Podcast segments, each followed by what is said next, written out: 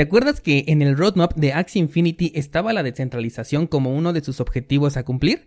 Bueno, pues han tachado esta idea por completo y ahora es y seguirá siendo 100% centralizado. Vamos a platicar sobre ello el día de hoy. Además, Terra sigue comprando Bitcoin para las reservas de su criptomoneda estable y se ha lanzado un producto DeFi que busca la autocustodia de Bitcoin. De esto y más vamos a platicar hoy. Hola de nuevo y bienvenidos a Bitcoin en español.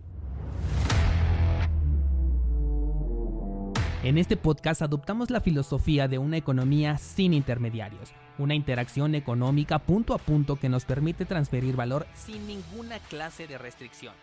Hemos cambiado las cadenas centralizadas que limitaron nuestra economía durante años por cadenas de bloques que entregan transparencia a nuestra interacción económica. Y todo gracias a Bitcoin. Te doy la bienvenida a Bitcoin en español, un espacio donde somos libres, somos soberanos, pero sobre todo somos descentralizados.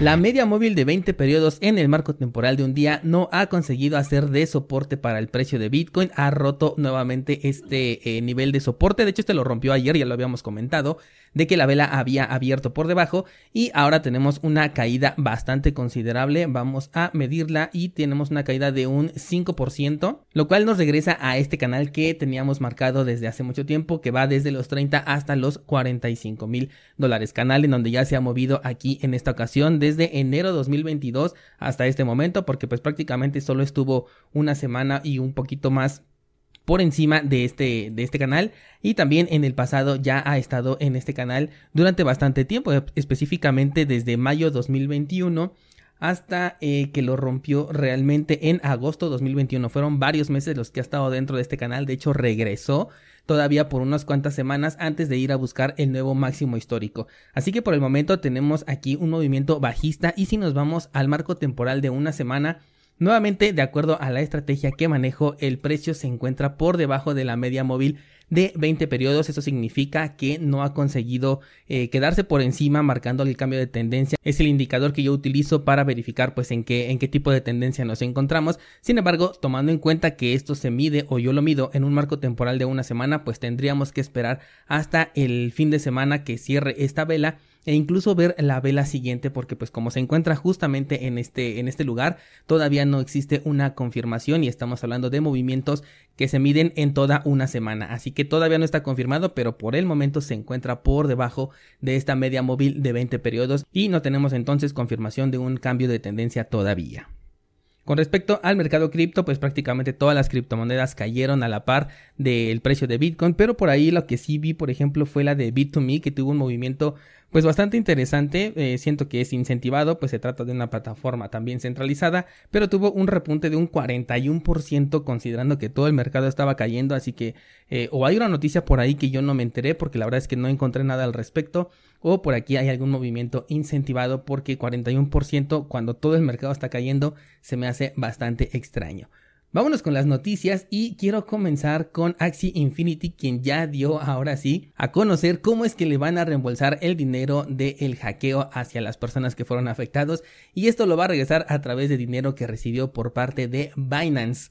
Eso significa que Binance ahora ya tiene una inversión bastante considerable dentro de este proyecto, una inversión que junta 150 millones de dólares, son varias instituciones, todas centralizadas las que están participando en, esta, en este financiamiento, pero están liderados por Binance, quien tiene la mayor participación en este fondeo colectivo. El CEO de Binance dice que creen firmemente que Sky Mavis traerá una importante cantidad de valor y crecimiento a toda la industria y creen que es necesario brindarle soporte mientras continúen trabajando duro para resolver este incidente. Recordemos que Binance fue uno de los exchanges que principalmente le dieron soporte a Axie Infinity para recibir sus criptomonedas en la red de Running, que es la red propia de, de Axie con lo cual ya se veía que venían trabajando directamente con ellos y los estaban tratando de beneficiar. Pero ahorita ya con la entrada de este dinero, que gracias a ello van a poder salir de este gran bache, pues le van a poder regresar sus criptomonedas a las personas que fueron afectadas por el hackeo, pero ahora definitivamente considero que Axie Infinity jamás llegará a ser descentralizado.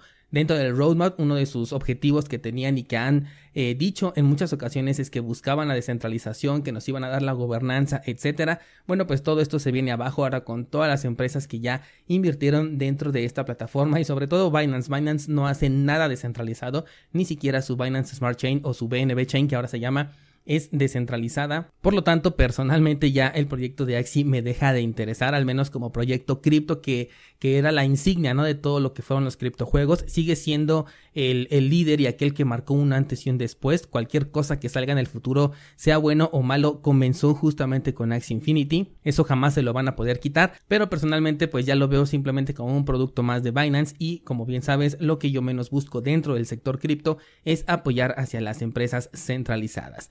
Vámonos con la siguiente noticia y es que Terra ha comprado ahora 230 millones de dólares en Bitcoin ya que su objetivo es acumular 10 mil millones de Bitcoin para sus reservas de su moneda estable. Este, esto la verdad no me gusta mucho, no me gusta que estén acaparando Bitcoin para este tipo de, eh, de soportes, ya que finalmente todo se va a mover a través de contratos inteligentes, los cuales pueden llegar a fallar y no importa si están respaldados por Bitcoin, que sí es una moneda que podría ofrecer un respaldo hacia una criptomoneda estable o hacia cualquier cosa, pero el hecho de que estén en poder de una persona, de un contrato controlado por una persona o una empresa, pues le quita todo ese eh, interés al menos de mi parte. Terra es un proyecto que ya hemos analizado y que llegamos a la conclusión de que está bastante centralizado, entonces el hecho de que tengan este Bitcoin pues a mí no me hace eh, ninguna ilusión con respecto al proyecto específicamente de Terra. Lo que sí me interesa y el motivo por el cual traje esta noticia el día de hoy es que las compañías, las empresas y todos los institucionales están acaparando Bitcoin de la manera que pueden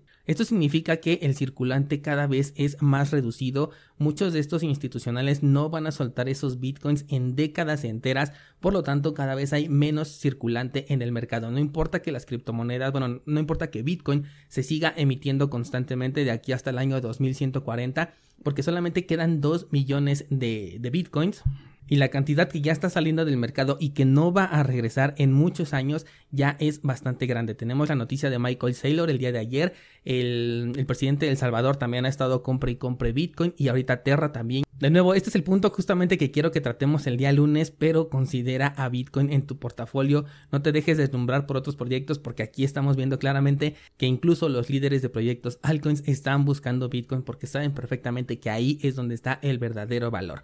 Así que por eso te quise traer esta noticia y bueno, pues aparte para que sepas que Terra ya va a estar respaldando su criptomoneda estable a través de Bitcoin. Esto será a través de contratos inteligentes, será a través de DeFi.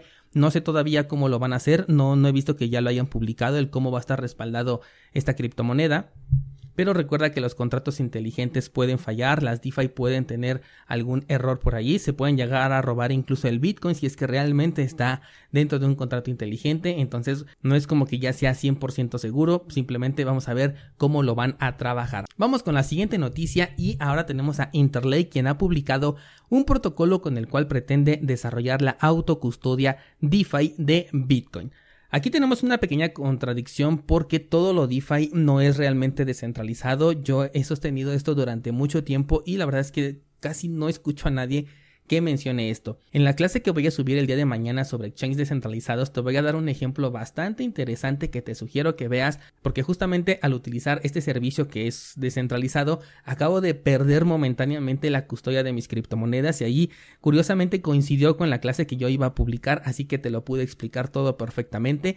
Si tienes suscripción a cursosbitcoin.com, te sugiero que pases a checar la clase. Esto se va a publicar el día de mañana viernes. Pero en general, la base de todo lo que te estoy comentando es que DeFi en realidad no es descentralizado. Pero bueno, este proyecto que se está lanzando se trata de derivados de Bitcoin. Ya estamos hablando de KBTC y otro que se llama InterBTC los cuales dice aquí que van a necesitar una menor garantía para lograr las mismas garantías de seguridad económica en DeFi. El CEO de Interlake calificó la publicación como un gran hito y expresó lo siguiente que voy a decir textualmente. InterBTC, con el objetivo de convertirse en el equivalente de DAI para Bitcoin, ya descentralizó la custodia de Bitcoin. Aquí también estoy en desacuerdo con esto porque la custodia de Bitcoin siempre ha sido descentralizada desde el origen del white paper de Satoshi Nakamoto, pero bueno, aquí dicen que ellos también ya lograron descentralizar la custodia. Lo que sí están buscando hacer es descentralizarlo dentro de una DeFi, que esta DeFi sea sin custodia. No sé cómo vaya a trabajar todavía, no lo he revisado, pero si esto se realiza a través de un contrato inteligente,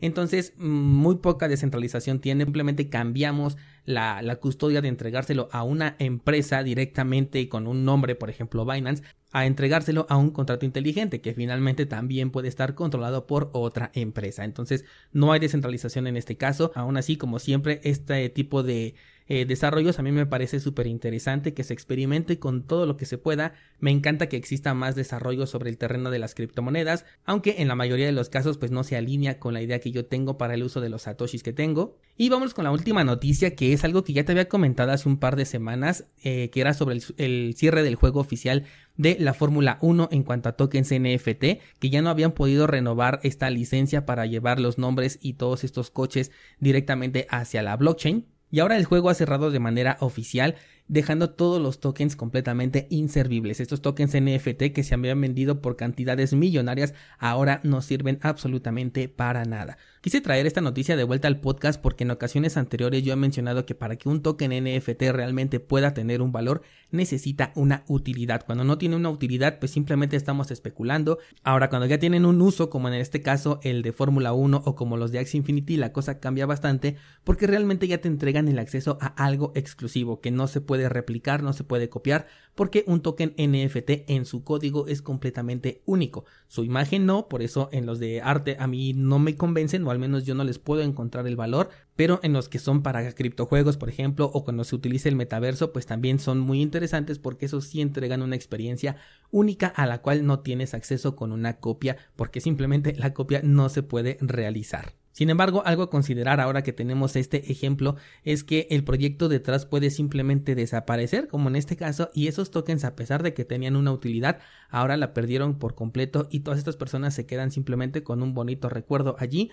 que simplemente ya no pueden utilizar para nada. Además, si otro proyecto quisiera utilizar estos tokens NFT, pues supongo que sería demandado porque se trata de una licencia que se requería por parte de la Fórmula 1 para poder utilizar estos tokens NFT Así que difícilmente van a poder ligarlos hacia otro proyecto sin tener una repercusión legal. Así que también considera eso cuando busques invertir en tokens NFT, aunque tengan utilidad, esta puede terminar en cualquier momento y por cualquier motivo. En las notas de este programa te dejo el enlace para el pool de Cardano 7PL. Aquí puedes delegar tus tokens ADA y obtener recompensas cuando firmemos un bloque. También tienes el enlace para nuestra página de minteo de tokens NFT. Aquí puedes crear tus tokens NFT en la red de Cardano.